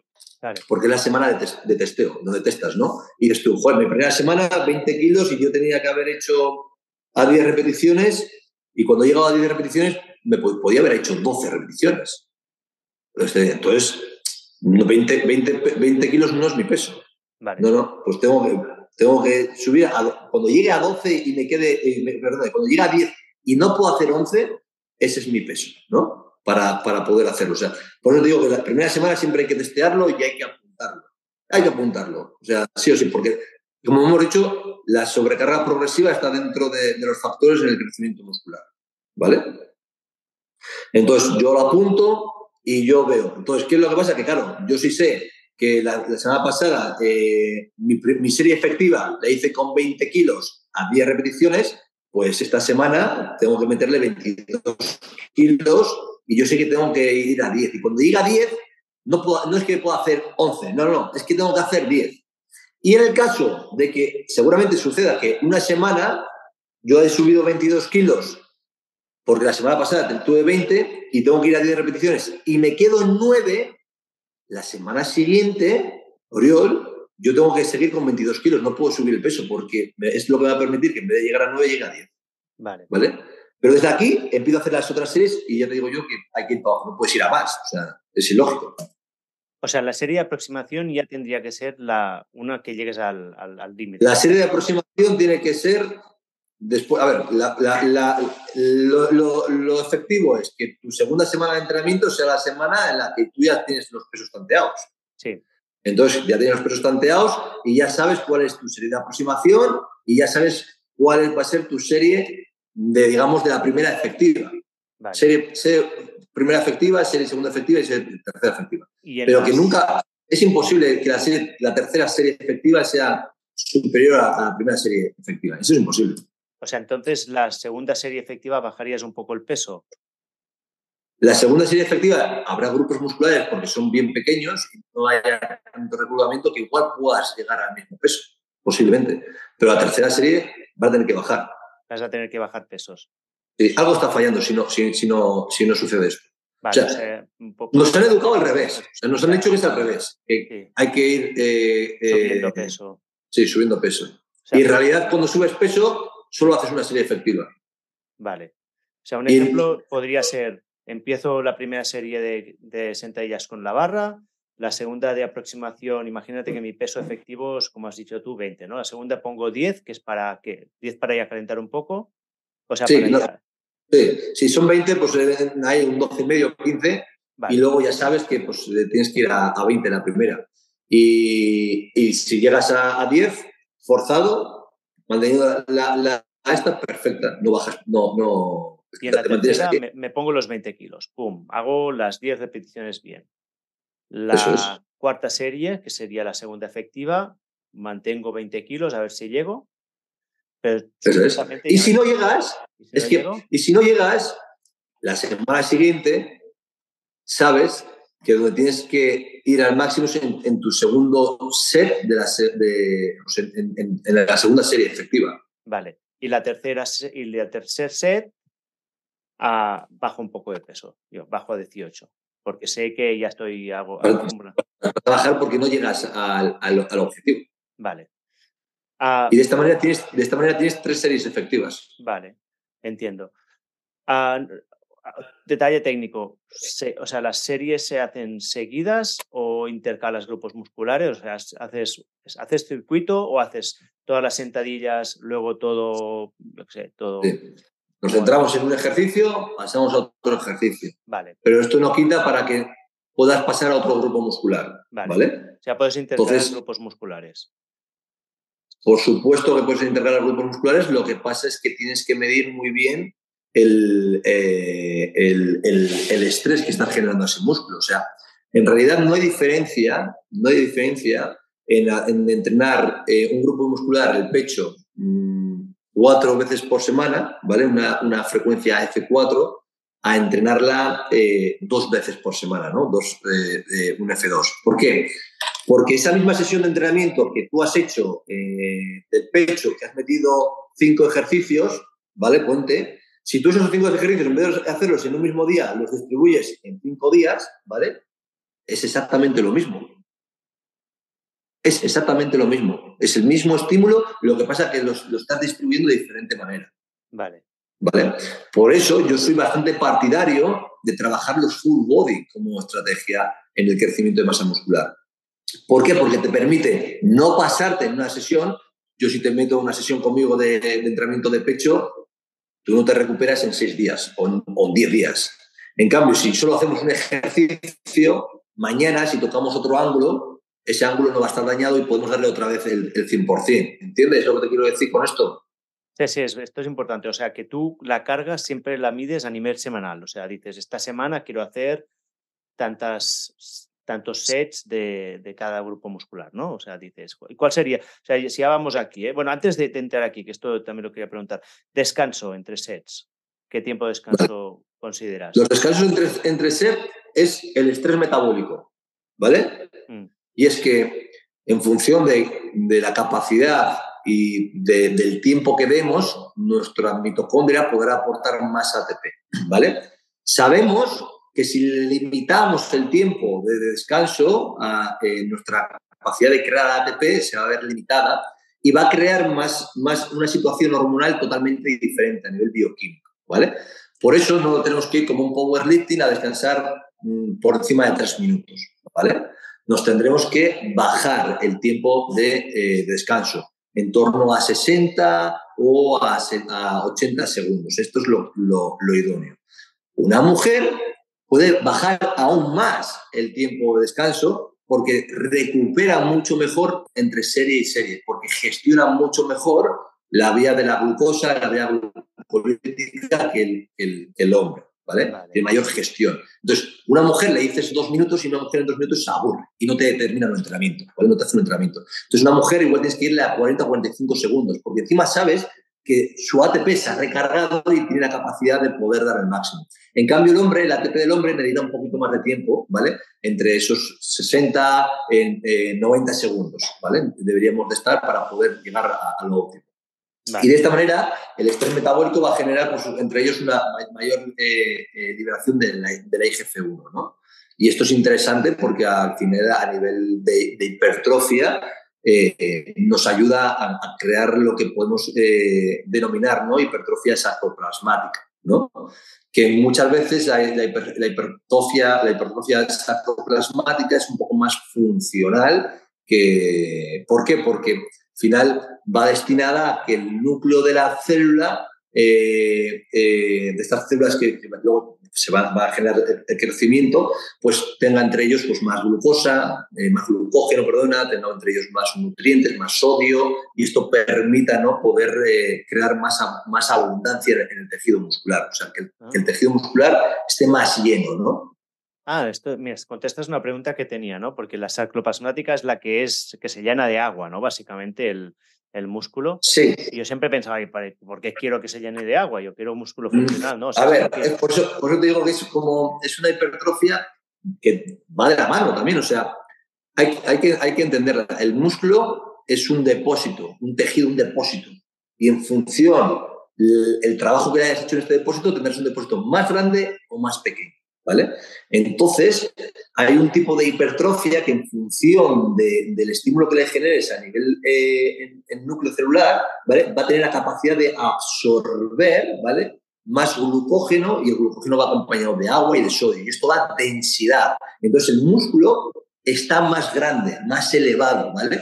Entonces, eh, ¿qué es lo que ocurre? Que a nivel visual, el crecimiento muscular se ha aumentado. ¿no? Entonces, nosotros dentro este, de, este, de, estas pautas que hemos hablado de, hipertrofia, si nosotros generamos menos tiempo de descanso y generamos un entrenamiento que, que, llevemos más glucógeno a nivel de la célula, ¿vale? Con, con un bombeo, incluso con el pooping, ¿vale?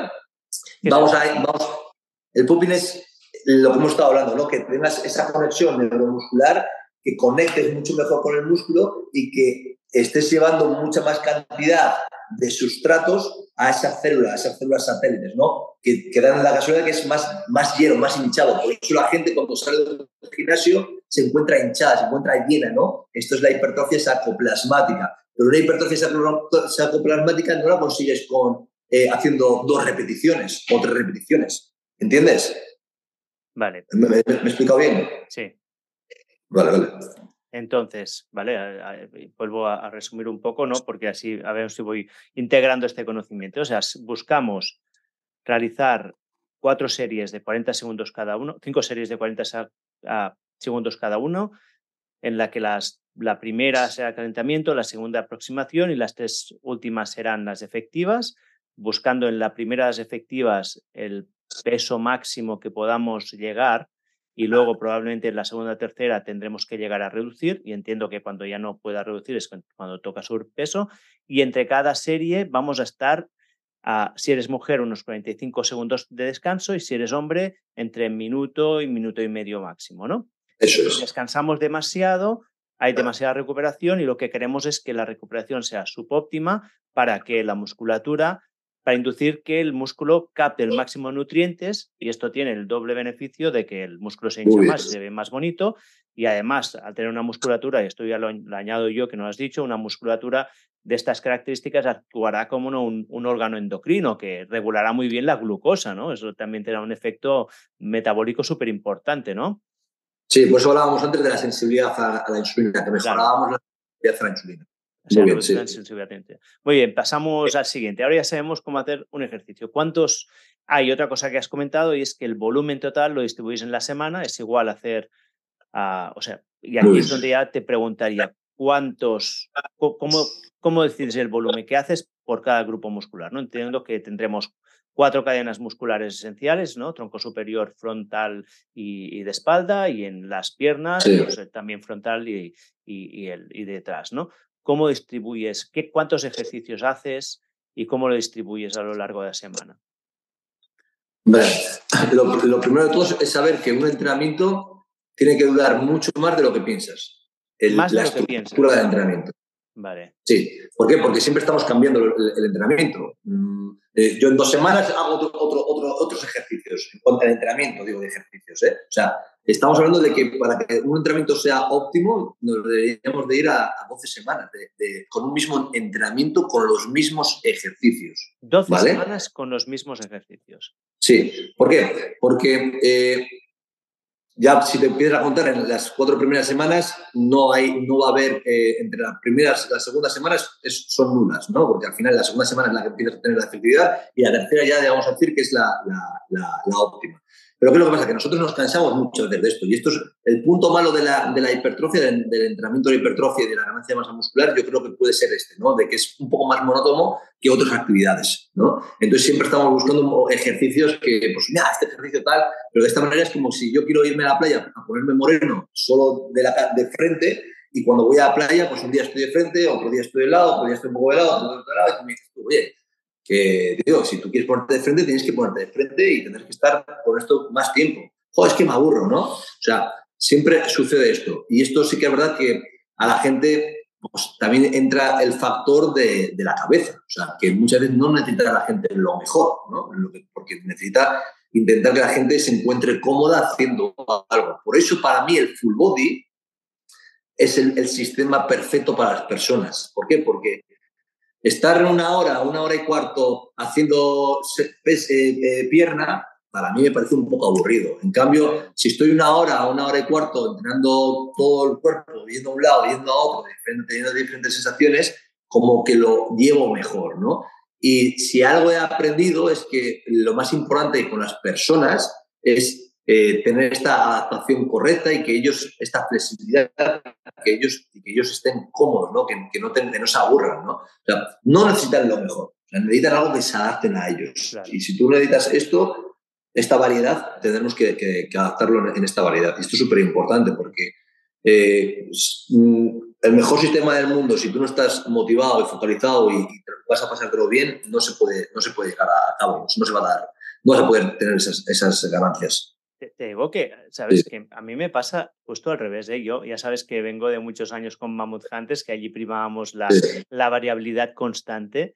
Y ahora, desde Semana Santa, que me decidí con un protocolo más de fuerza y de hipertrofia, que a lo mejor me he pasado porque hago casi siempre el mismo, pero me encanta repetir la misma sesión porque me es mucho más fácil ser, comparar entre ellas, ya me conozco los ejercicios, a mí no me aburre, sinceramente, ¿eh? pero bueno, entiendo que puede haber gente que sí que se aburre. ¿eh? Yo, yo la, eh, la práctica de verlo, la gente le aburre más eso que lo otro. Sí que es verdad que por el otro lado, como dices tú, al tenerlo todo anotado y ver el progreso, hay una motivación. Claro. Pero eh, la gente busca cosas más dinámicas, por eso cada vez se, se, lleva todo más a, lo, a lo, funcional, a lo, a lo, activo, tal, porque el mundo también está muy rápido, ¿no? Entonces, cuando te dicen, si yo te digo, Oriol, tienes que descansar dos minutos, yo le digo, sobre todo en, las mujeres, porque realmente, como te he dicho, eh, la capacidad de crear ATP es más rápida que la de los hombres, ¿vale? Eh, a nivel de eh, glucosa y glucolítico y se aburren. Yo no puedo estar dos minutos sin hacer nada, ¿sabes? Entonces, ¿qué es lo que prefieres? ¿Que, que, esté dos minutos y que el de un mes te diga que no quiere saber nada o decir, mira, algo en 30 segundos y prefiero que entrenes que no, que no, que no tires todo esto por la borda, ¿no? Sí, sí, completamente. Os digo que algo que no te he dicho y, es súper importante en, la hipertrofia es el, el principio de individualidad, ¿vale? El principio de individualidad es clave para poder diseñar, planificar el programa, la nutrición y que la persona lo lleve a cabo, lo, a cabo porque no queremos robots, queremos personas que sean felices y que vayan motivadas, ¿no? Y esto se puede conseguir. y las, las ciencias son las referencias que tenemos que tener y las herramientas que tenemos que tener para aplicarlo de forma individual a las personas. Vale. Esto es clave, porque si no, ya te digo, por muy bueno que sea todo lo que te estoy diciendo yo, si luego no te, no adaptas a la persona y no le motiva o lo que está haciendo no le motiva, pues al final lo que tenemos que hacer es que la gente se mueva, ¿no? Aunque no sea lo óptimo, si lo hacen es mejor. Sí. Pues vale, volviendo, entonces me he quedado con que tú prefieres las rutinas full body. ¿Cuántas, en una rutina full body, cuántos ejercicios metes y de, cada grupo muscular? ¿Cómo lo organizarías tú? Vale, no, organizamos con, eh, eh, tocamos todos los grupos musculares en una misma sesión, ¿vale? Eh, si vemos que eh, la persona tiene problemas en, la, pierna, ¿vale? Separamos la pierna y la pierna la tocamos en dos sesiones, ¿vale? Eh, en diferentes días, pero la tocamos solo en dos sesiones. Y nos centramos en ese full body, no meteríamos pierna, meteríamos todos los grupos musculares, salvo, salvo la pierna. Esto generalmente suele suceder, ¿no? Que hay gente pues, que ves que hay una, un fallo en la pierna, un fallo de conexión en la pierna, y esto, pues lógicamente, eh, tienes que darle mucho más trabajo a la pierna, separarlo en dos sesiones, separarlo solo, ¿vale? Y llevarlo a cabo. Pero por lo general me gusta tocar todo el cuerpo en, en una misma sesión. ¿Cómo podría ser una sesión tipo full body? ¿Qué ejercicios meterías? Por ejemplo, eh, pecho press de banca, espalda un jalón al pecho, sentadilla una prensa o una jaca, eh, eh, bíceps, tríceps, bíceps barra recta de pies, tríceps a una polea, hombros una elevación lateral, ¿vale? Y, de esta manera pues ya tienes los, el entrenamiento. ¿Ya que meterías? ¿Unas 6, 8 ejercicios más o menos? O...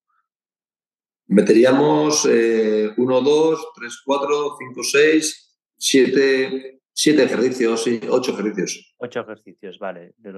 ¿Y, los organizas, por, o sea, harías todos un grupo muscular seguido, luego otro, o irías, por ejemplo, haces, mmm, haces sentadillas, después de sentadillas ¿Meterías otro de la parte frontal o te irías a, hacer uno? No le, daría tanta, no le daría tanta importancia a eso.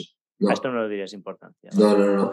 Yo he visto a culturistas eh, de lo mejorcito como Kai Green, que me encanta cómo, cómo entrena él, y se puede estar entrenando el isquio y de repente se va a un hombro. Eh, realmente no, no, no, no hay el porqué, no sé, hay como que hay algo como un mito, ¿no? Que no puedes ir de la parte superior a la parte inferior, no, tampoco lo, lo, he entendido. Al final, los recursos energéticos que tiene a nivel muscular, de muscular, pues si tú no agotas el, el, hombro, tú has podido agotarte el, el, isquio, ¿no?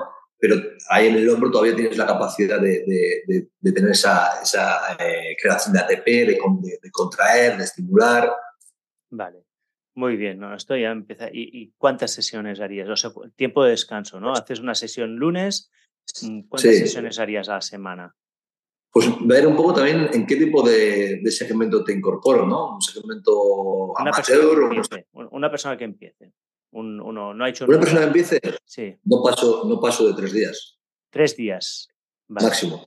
Máximo tres días me puedo mover entre dos y tres días. Dos y tres días, o sea, lunes, miércoles y viernes, por ejemplo, ¿dejarías siempre un día de descanso en medio o no? ¿O, o, podría, ser, o podría ser lunes, martes y miércoles? Sí, sí, sí, sí, En el caso de ser dos o tres días, sí, sí, sí, para, para personas. en estas personas, otro de los fallos que hay, o sea, es lo que más te interesa de esa persona es que no acabe hasta las narices del entrenamiento, que no, que no termine con unas agujetas que no quiera ni ir, ¿sabes? Por eso no te puedes pasar. Dos días es suficiente.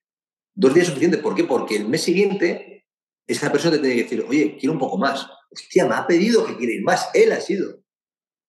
¿Sabes? ella ha sido. En cambio, si tú le fríes con cuatro días ya y está todo el día con agujeta, está destrozado, porque viene de hacer nada, no va a querer ir al gimnasio. Entonces, como bien te he dicho, principio de individualidad, tú puedes tener todo, todo este conocimiento, pero hay gente que no puedes aplicar. ¿Y una persona que ya está entrenada, cuántas sesiones le metes? Una persona que ya está entrenada, que mm, vamos a decir un nivel alto, cinco, cinco días a la semana. Cinco días a la semana. ¿Podría ser de lunes a viernes y el sábado y domingo descansar o no? ¿O sábado domingo? Me gusta, me, gusta, me gusta que haya un descanso entre semana. O sea, que se descanse un día entre, entre fin de semana y un día entre semana. Vale, o sea, lunes, martes, jueves, yo qué sé, jueves, viernes. y, y, el domingo, sí, por ejemplo. Sí. Vale, muy bien. Aquí, y ahora aquí tengo un par de preguntas. A ver, ¿lo mismo para hombres y mujeres o aquí habría alguna diferencia? Lo mismo para hombres y mujeres en cuanto al, volumen. Al volumen, Lo mismo para hombres y mujeres, sí. De, hecho, eh, la mujer la mujer soporta más el volumen que el, que el, hombre. La mujer podría entrenar más. Bueno, no vamos a sacarlo así porque luego se pasan eh, Simplemente decir que eh, es que el entrenar más es, el, mayor error que, tiene, que tenemos. No, más no es mejor, menos es más.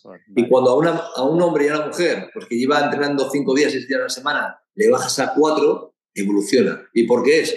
Porque, entre otras muchas cosas, su sistema nervioso empieza a responder, empieza a respirar, empieza a, a, a ser eficiente ¿no? y no saturarse.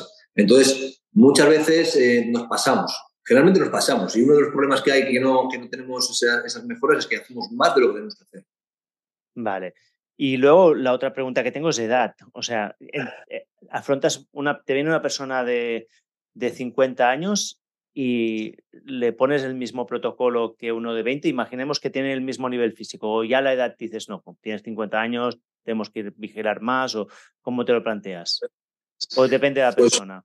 lo que te he dicho, principio de individualidad, es clave, o sea, la clave es tener eh, el principio de individualidad y, lógicamente, eh, adaptarla, adaptarla a que sus articulaciones pues, ya no son las mismas, adaptarla a que hay ejercicios que son más eh, agresivos ¿no? y que implican pues, que haya más estrés. Entonces, aquí viene muy bien toda la maquinaria que tenemos hoy en día, ¿no? O sea, que, ha venido muy, muy, muy bien pues para, para esto, ¿no? Para intentar aislar mucho más el músculo, para no eh, eh, conectar otros músculos secundarios y sobre todo, una vez más, no, no estresar nuestro sistema nervioso. Entonces, sí que es verdad que en estas personas de más avanzada edad, pues eh, habrá que adaptar más hacia, hacia esos requerimientos que tienen, sobre todo a nivel de ligamentos, tendones, articulaciones, etc. Claro. Y aquí, y a otra Estabilizar mucho más. Estabilizar, o sea, le haces hacer entrenamiento de movilidad, por ejemplo, también. Sí, sí, sí, sí, otra cosa no quita la otra, sí, sí, sí, sí, sí. O sea, eh, de hecho, yo me gusta recomendar a, la gente que empiece el entrenamiento con movilidad. Vale. Cada sesión o, que hago primero una fase de movilidad. Sí, Pues igual que hay gente que empieza con sus 10 minutos de, la bici o, de caminar, yo les digo que eso es lo destinan a, la movilidad, porque también vamos perdiendo movilidad con el paso de los años, igual que vamos perdiendo tejido muscular, vamos perdiendo eh, fuerza, la movilidad, y la movilidad es vital. Sí, sí, sí, es, es mi otro gran descubrimiento últimamente. Sí. Y, a ver, para terminar esta parte, que también tenía una pregunta aquí, que es, ¿cuál sería, y a lo mejor me dices que no tienes una respuesta, si es así me lo dices, pero ¿cuál sería la dosis de mantenimiento? O sea, asumimos que una persona ya ha llegado a un punto que dice, bueno, yo he ganado la musculatura que me interesa, tampoco quiero ser un superculturista, me siento cómodo, y ahora quiero llegar a ese óptimo, decir, bueno, lo que quiero es minimizar la pérdida, ¿no? Hablando de que a partir de cierta edad empezamos a perder, ¿cómo minimizo esta pérdida? ¿Cómo sería una, una dosis de mantenimiento? Muy sencillo, ¿eh? es muy sencillo. Eh, si eres eficiente en tus entrenamientos y los haces tal y como hemos estado hablando, respetando estos patrones, tres días de entrenamiento es suficiente para estar, tener mantenimiento. Tres días.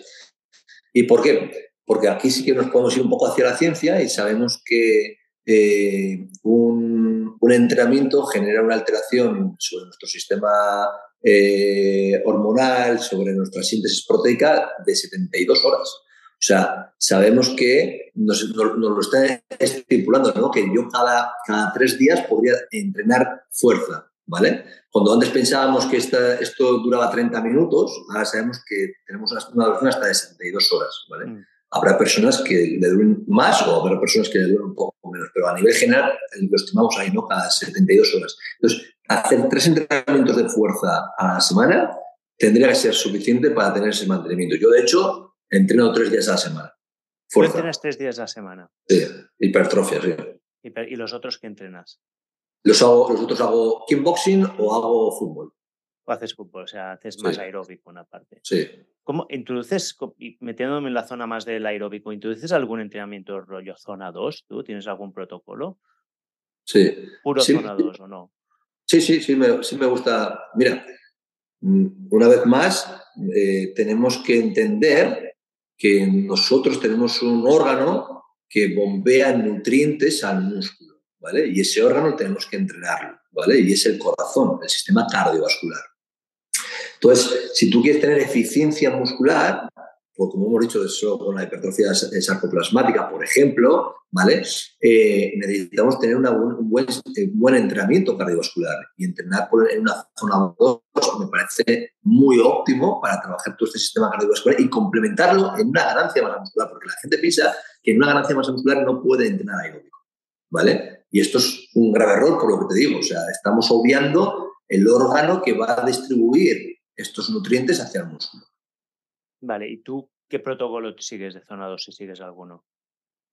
Yo ahora mismo, no, yo específicamente no, no, no tengo, no, no, me, no me practico ninguno porque al final con lo que, con lo que ya entreno del kickboxing o, o el fútbol ya, ya lo tengo aplicado. Pero joder, pues, tenemos, tenemos, muchos, tenemos muchos protocolos para poder eh, implementar en la persona. También viendo un poco la gestión. O sea, lo, digo, lo que yo no quiero es que esa persona esa persona se pase de, rosca. Y pasarse de rosca es, muy sencillo.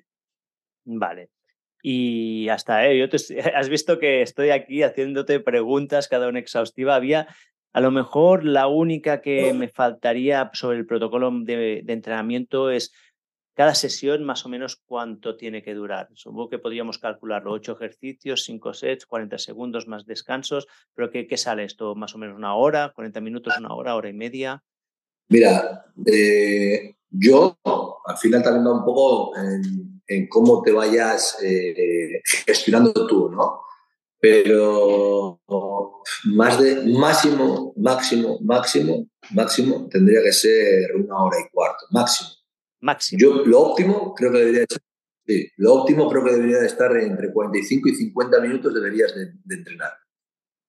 Vale. O sea, lo, lo pones eh, más fácil de, lo que mucha gente se cree, ¿eh? Sí, de, hecho siempre digo una cosa.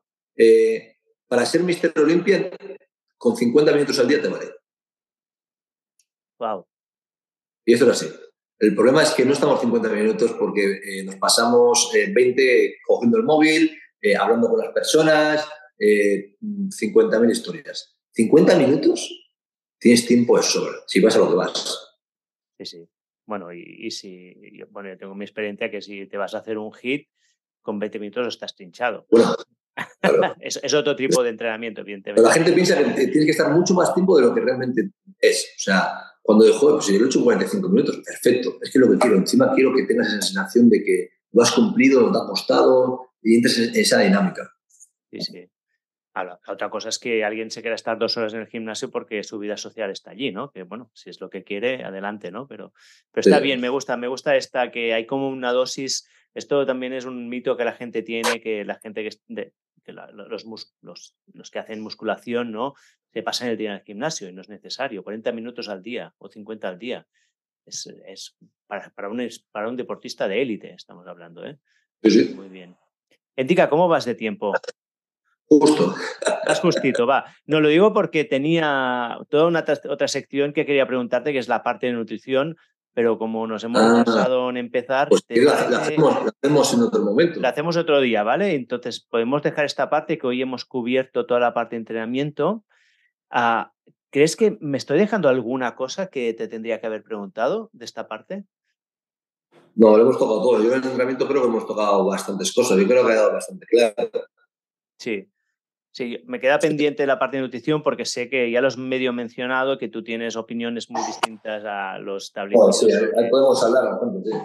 Sí, sí, sobre ayuno, sobre absorción de proteína y aquí tengo... No, no, hay que, hay, que, hay que, hablar de nutrición, hay que hacerlo otro. Hay que hacerlo Vale, pues, pues la otra, si la podemos hacer la semana que viene. Vale, muy bien, podemos hacer otra. Pues escucha, para terminar, ¿tienes cinco minutos para terminar? Sí. Tengo algunas preguntas finales que me gusta hacer en los episodios, ¿vale? A ver si van a algún sitio. Hay una que es, ¿tienes alguna creencia sobre la salud que nunca cuentes en redes sociales porque es demasiado fuerte o disruptiva? ¿Alguna creencia? Sobre la salud, alguna cosa que tú creas sobre la salud. Pues yo creo que es mucho más eh, espiritual y energética de lo que, de lo que pensamos o, o no pensamos. Creo que si, o sea, yo creo yo creo que deberíamos de, dar pie a, escuchar más todo el tema espiritual y energético de lo que, de lo que hacemos. ¿no? Y básicamente no lo hacemos por miedo, a, por miedo y porque pensamos que estamos locos, pero estamos mucho más conectados con, almas, con energías de lo, que, de lo que podemos llegar a pensar. Sí. Ah, te preguntaré más sobre esto la semana que viene. Sí, sí. y al final es son vivencias, ¿no? Y, dejarte llevar y, probar cosas. Entonces,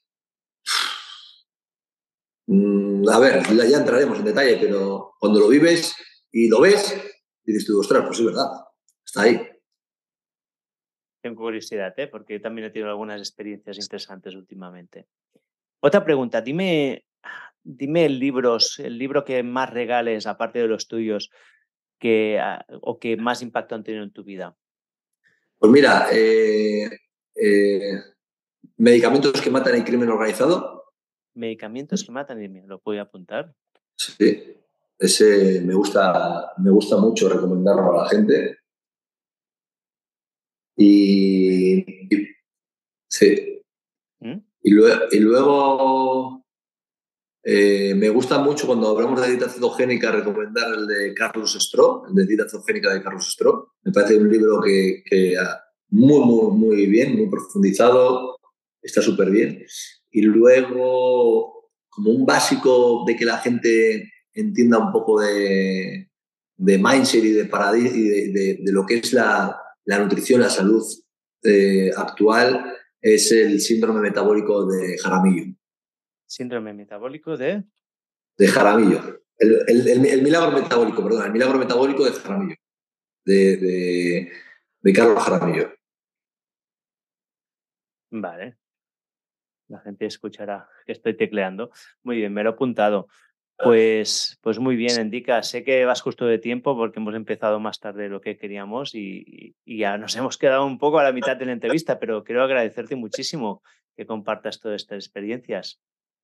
Pues nada, tío, Oriol, por hacer lo que haces, por ayudar también a todas las personas, por ser eh, ese canal ¿no? de que necesitamos y que necesita la gente para escuchar a grandes profesionales que traes y por tu trabajo que llevas años, tío. O sea, ya no solo lo que estás haciendo en este proyecto, sino el proyecto que tenías que estaba súper chulo, que, que, yo no sé qué pasó realmente, pero si estaba, yo, yo, era fiel seguidor de, ese proyecto. ya te contaré, ya te contaré. Así que, eh, pues nada, pero me imagino que en la hora pues irá mejor, así que te animo a que, a que sigan así, tío.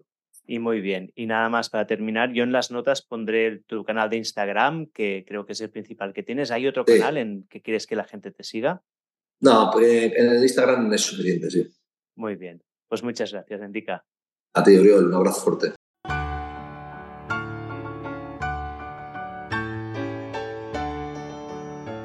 Y así termina otro episodio de Gente Interesante.